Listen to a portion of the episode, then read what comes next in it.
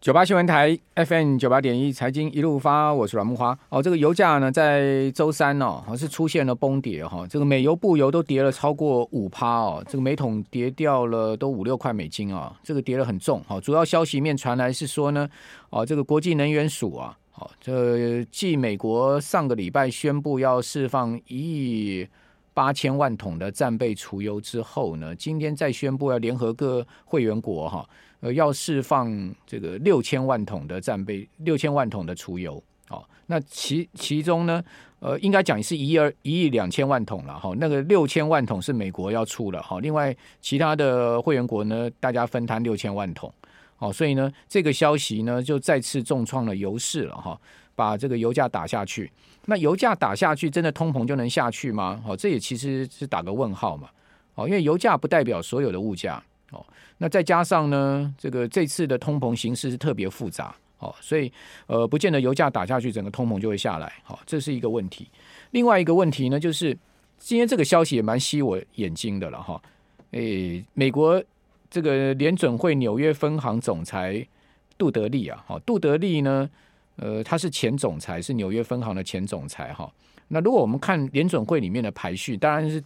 这个第一大就是主席嘛，第二是副主席嘛，第三就是纽约分行了哈，所以应该算是三把手吧哈。他曾经当过三把手，他说什么哈？他说呢，联准会要控制通膨方法其实很简单呐、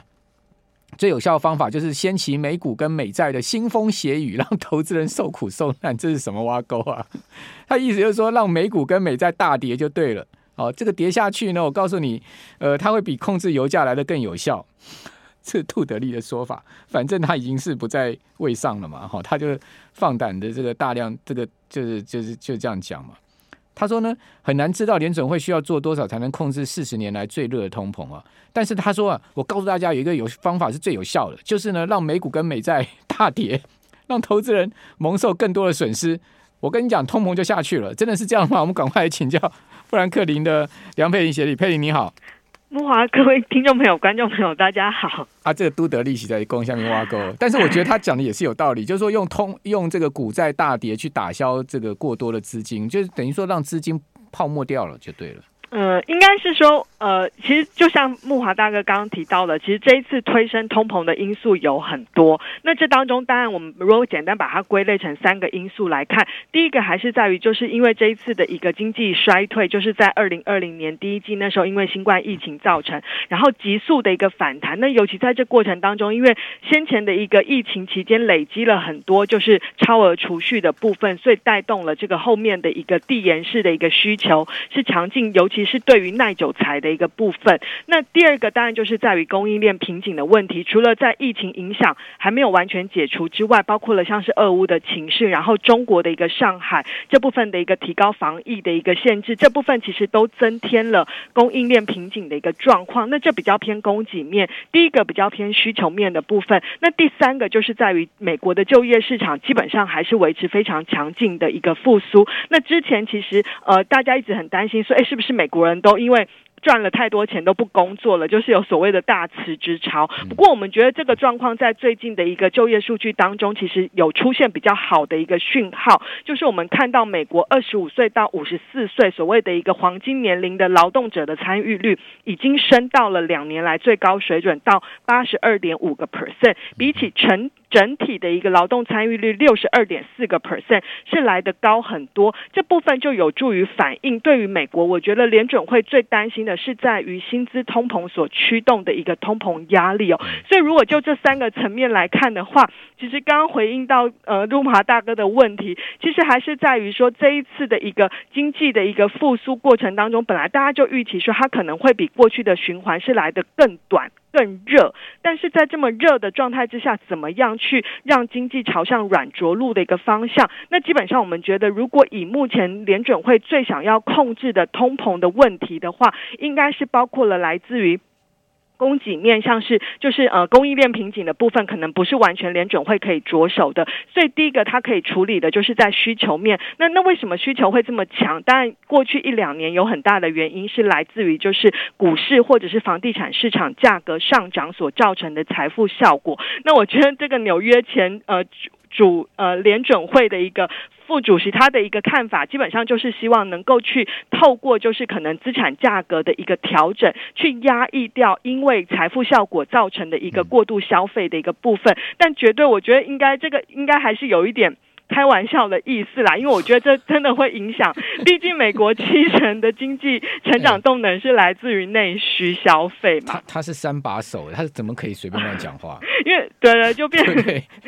他不是 nobody，因为他已经不是他他他是威廉杜德利，他不是 nobody，对，我知道，大家都认识的人呢。对，知道这个人、啊。我觉得在需求面的部分，我觉得是呃，应该是就是包括了，就是因为大家担心，就有另外一位联准会官员也有提到说，其实在，呃油价上涨，其实对于尤其通膨的部分，对于就是低收入户者，其实是最大的一个冲击，比失业还来得严重。那我觉得其实这反而就是美国不论是联准会或者是拜登政府现在更担心的部分，因为这些人其实手上是拥有选票的嘛。那因为今年真的年底十一月。要进行其中选举，如果通膨在呃第二季还没有办法看到从高点开始慢慢有放缓的迹象的话，可能真的会增添不论联准会或者是拜登政府要选举的一个压力。那我觉得就目前来看，当然因为联准会昨天的会议记录真的是非常的鹰派，那也有点跌破了市场就是的预期，跌破了眼镜啦。那我觉得这部分短线上呃就美。国十年期公债值利率来看，昨天盘中有突破到二点六以上，那后来是将就是收在大概二点六左右。那我觉得短线上，因为到五月三号联准会正式开会，可能还有一段时间。这当中当然还会公布一些呃美国的通膨数据，但目前预估都还是会持续攀高。嗯嗯。那在这样的状态之下，我觉得可能殖利率可能短线先看二点八到三个 percent 左右的一个关卡啦。那因为这当中，我觉得随着这一波殖利率急速的弹升哦，因为以三月份来看，呃，殖利率就弹升了将近五十一个基本点。那这速度应该是就是近几年来最快的一个月。那我觉得到二点八到三个 percent 左右的一个水准，应该是会开始吸引一些低阶的买盘。但是你可以看到，除了公债之外，像是高高收益。公司债，它目前的一个值利率也已经来到了六点二六个 percent。其实，相较于你说美股，算本本一比，呃，股票可能它获利能力还 OK，但是真的评价面也并没有那么便宜。所以，我觉得在这当中，呃，债券的评价面出现调整之后，反而有机会吸引资金的一个重新回流了。嗯，好好，那这个。美国现在二呃两年期也到二点六了嘛？是二点，我看到的是二点。昨昨天也昨天盘中最高也到过二点六。对对。那十年到二点六嘛，哈。对啊。那这个现在有一个有一个计算方式，就是说所谓的实质值利率。嗯嗯。好，这个实质值利率呢，它是以这个呃差不多二点二点八几的一个。它是它计算的拿呃名目利率去减掉它是平均通的通膨预期，平均通膨预期年率啦，对，但现在目前是二点八四了，对，哦，所以说二点六一减掉二点八四，就是说十年期是负。零点二左右，对，还是负零点二，对对对。那也就是说，如果十年期殖利率升到了二点八了，好，两年期也升到二点八了，嗯，那这个就会就会变成这个实质利率就会转正，对对对。那这个转正的话，其实股市的压力就会更大，是这样吗？呃，第一个当然是因为它是为什么实质利率呃，其实可以看到这一波殖利率弹升的过程，很大因素是通膨预期所带动的。所以前一阵子其实股市都还随着通膨预期一起涨，因为大家都认为说通膨环境。之下就是只有企业能够提高它的售价，那企业获利或股利可以随之成长，所以这部分反而就是去拥抱股票而抛售债券。但是我们看到，随着实质利率逐渐转往到比较零，甚至我们目前预估有可能是借在零到零点五个 percent 这样子的一个水准之下。这样也意味着说，不论是通膨预期可能开始慢慢的一个下滑，或者是名目利率已经不在，就是没有办法不会再大幅攀升的状态之下，就代表了是说，其实我们觉得会有一些资金就是在股票呃，在股票的部分，当然评价面可能还是会有一些压力，但是只要这个实质利率没有再出现大幅弹升的话，我觉得对于目前金融市场，不论是股票或者债券的一个压力，都会相对缓和许多。所以三趴是绝对不能来了哈。如果如果如果十年再来到三趴，是有点会会股市就再崩给你看了。有呃，是有可能，因为你看美国目前的获利能力预估来看，可能也就是在股利率，也就是不到两个 percent 嘛，一点八个 percent。那如果就获利率来看，也就顶多两个 percent 出头，所以这部分的确是会开始有一些股债的一个资金挪移的效果。那呃，另外一方面，也有华尔街的分析师预估说，联准会这一次的缩表。不不单单是这个债券到期不续买，它有可能会直接卖出资产。你觉得这个可能性高吗？呃，第一个我觉得，呃，目前我们预估可能还是，如果他请，如果就利率会议记录来看的话，他可能未来采取主动卖出的部分会是以 MBS，就是房地产抵押债证券为主，主要是因为他们也是担心说，就是 MBS 目前以房市来看的话是相对比较过热一些，那他们希望透过这个 MBS 的调。整这部分去压抑在房地产市场，那但我觉得其实我目前还是抱持比较保留的看法啦。我主要的原因是，你可以看到这一波其实联准会都还没有开始缩表，它只有真的升息一码。但是美国的三十年期房贷利率已经来到了五个 percent，这个其实非常高的水准啦。我觉得会抑制房市的需求，已经快速抑制。我们这边休息一下。九八新闻台 FM 九八点一财经一路发，我是阮慕华。哦，这个利率全球一致性的往上升了哈，这个钱袋子啊，大家的钱包啊都收紧哈。那今天合库啊已经说了啊，这个未来购屋就他跟这个买房的人讲说，你自备款多准备一点。好，他已经这样说了。合库的董事长他是说呢，呃。未来的利率哈，他认为还会再继续走升。他说呢，美国持续升息的趋势之下，台湾也会继续升息，好避免利差扩大导致资金外流。哈，这之前我也讲过这样一个情况。他说到时候银行排告利率调升啊，房贷利率当然也会跟着上调啊。所以说呢，大家这个自备款准备一点多多一点。那换言之，你自备款多一点，你贷款就少一点嘛，你利息就少付一点，意思是这样子了哈。好，那此外呢，这个合库配合央行三月十七号宣布升息一码哈，合库的房贷利率从四月十五号开始随排告利率调升一码，所以大家的房贷利率都会开始往上动喽。好，这个四月十五号四月中开始要调升了。另外，这个青年的青安房贷好也调升半码。好，这个青安房贷呢，就是说少少少升半码了。好，本来应该要升一码，他就为了这个年轻人嘛，好，所以。呃，就给这个只升半嘛，哦，但是呢，如果说后面持续升息的话，哦，看这个看起来这个青青年房贷哈，还是要也要跟着走高的了哈。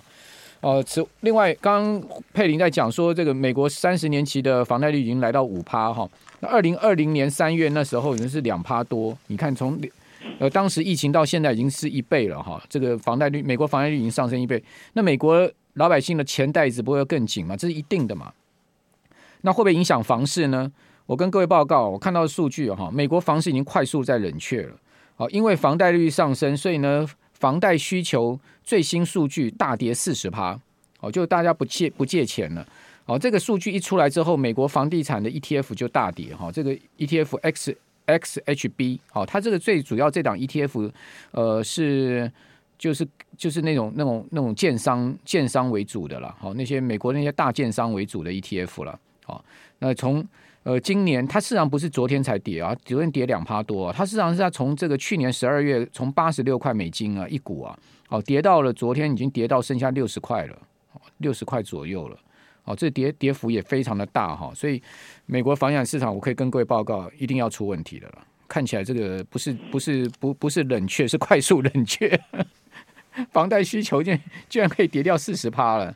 哦，所以美国老百姓也开始在警觉了嘛？是不是佩林是这样吗？对。呃，当然，所以我说，其实联准会才还没有开始真的缩表，也才升息一码。那所以，其实你可以看到金融市场或者是在房贷的部分就出现明显的一个反应。那另外一个就是，刚慕华大哥还有问说，联准会未来会不会真的主动去出售公债？基本上，我们还是认为几率是相对比较小的啦。因为就像其实今天也有外电报道说，其实今年就是在全球的一个公债，就债务的部分，其实基本上都还是在攀高的。所以我觉得还是要回到说，其实因为联准会的政策传真的传递到经济，其实会有需要可能三到六个月左右的传导时间。那当然，因为我们刚刚提到的那个房贷的数据上，它是民间的一个活动，其实就变得比较敏感一些。但是如果你说这不论是消费面啊，或整体的一个 GDP 的数字，可能会需要一些一些时间来做一个发酵。所以我觉得，如果以今年上半年，我们觉得联准会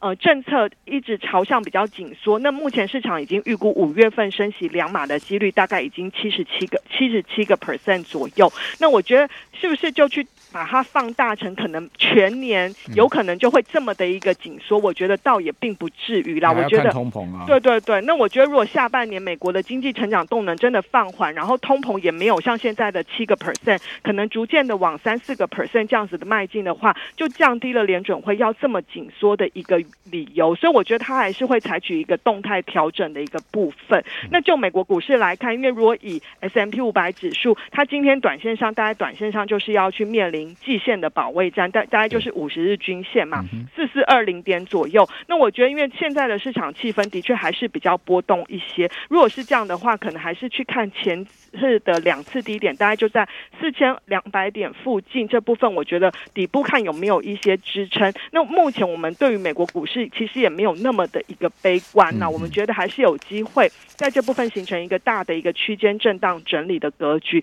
那这当中除了当然在联准会政策之外，不至于会破底就是了。呃，目前看起来，那当然有另外一个关键，就是四月中旬要登场的企业财报。哦、对，这个点要请教你。对，那目前第一季获利大概预估是四点七个 percent，会觉得哎，好像少很多。那因为基期的关系啦，那它比起去年年底预估的五点七个 percent，的确也是已经有下修。这当中呢，可能要关注注的就是在原物料成本跟薪资成本对比企业利润率的影响。那目前预估大概还是可以维持十二个 percent 左右的一个水准哦。那当然。就类股来看的话，又会有比较大的一个差异。就表现比较好的是在工业啦、原物料，还有像是不动产、健康医疗、是科技的部分，可能像科技都还有预估，就是在八个 percent 以上的一个增长幅度。对，那表表现最好的当然就是在能源啦、工业原物料这些，就是受惠在报价上涨，也是通膨题材的部分。那值得留意的就是像呃最近美国股市比较震荡的环境当中，我们发现到像是公用事业啦、健康医疗这样子的一个防御性产业，其实表现也非常的好。像过去一个月来看，就是以公用事业上涨九个 percent 是表现最好的类股。所以你也可以看得出来，就是在大家担心通膨环境，然后景气放缓，还不至于到衰。衰退的状态之下，还是是股市当中还是是有一些标的是可以吸引资金承接的。我请问你啊，这个升息不是有利于金融业吗？对，我们过过多像像台湾也是这个 金融股算比较强。对对对，花旗银行为什么股价跌到剩五十块美金？花旗银行你可以看到它今年是一路跌，它二月中的时候股价呢是在差不多六六六十八块左右，嗯，跌到昨天剩下五十块，哎。这怎么回事呢？嗯、第一个当然，如果就如果先就财报来看的话，这一次的金融股财报获利预估是最呃十一大类股当中获利最差的，它会比去年同期衰退二十四个 percent。那主要的原因并不是说真的金融股亏钱还或表现不好怎么样，主要是因为去年他们那时候的基期比较高，是因为他在新冠疫情的时候提列了很多损失准备。那去年的时候把它回调，所以把获利的一个水准垫高。那因为今年整体的一个基期比较高的关系，所以反而造成它的获利预估看起来年比是呃呈现衰退的情况。第二个就是，其实在今年值利率弹升的初期。金融类股一度有表现比较好，但是后来表现比较温吞。我觉得主要是市场第一个反应说，美国的长短债利差其实并没有变得比较陡峭，甚至反而有一点倒挂的一个情况。那因为金融股它需要受惠的就是在长短债的一个利差扩大，它才有利差的一个收益嘛。第二个就是在于大家担心，就是刚刚提到的，不论是房地产市场这部分受到联准会升息的一个紧缩，可能需求面的部分还是会有受到一些影响啦。不过，因为我觉得今年的金融股表现的确是已经相对比较呃疲弱一段时间。我觉得如果接下来的一个财报没有预期那么差的话，金融股还是有机会迎来一些跌升反弹的一个机会。好，那呃，费半指也跌破了月线了嘛，对不对？对。呃，嗯，费费半是昨天就跌破月线了，应该应该讲美股的这个周周二就破月线，对，它是四大指数当中最弱势的，但是它前坡也是弹最强的哦，对对对。那我觉得费半当然有部分原因，就是在于就是包括了，就是像呃呃，大家对于不论是俄乌战争可能会影响到一些半导体的一个，包括它的一个供应的部分。那像是中国这部分的一个上海的影响到需求，影响到消费性电子的一个需求。不过如果就今天呃三星电子它公布出来的初期财报，其实算是不错。那我觉得这部分如果后续像是台积电啦相关的一个半导体厂。对，也可以留意。好的，非常谢谢梁佩玲，谢谢。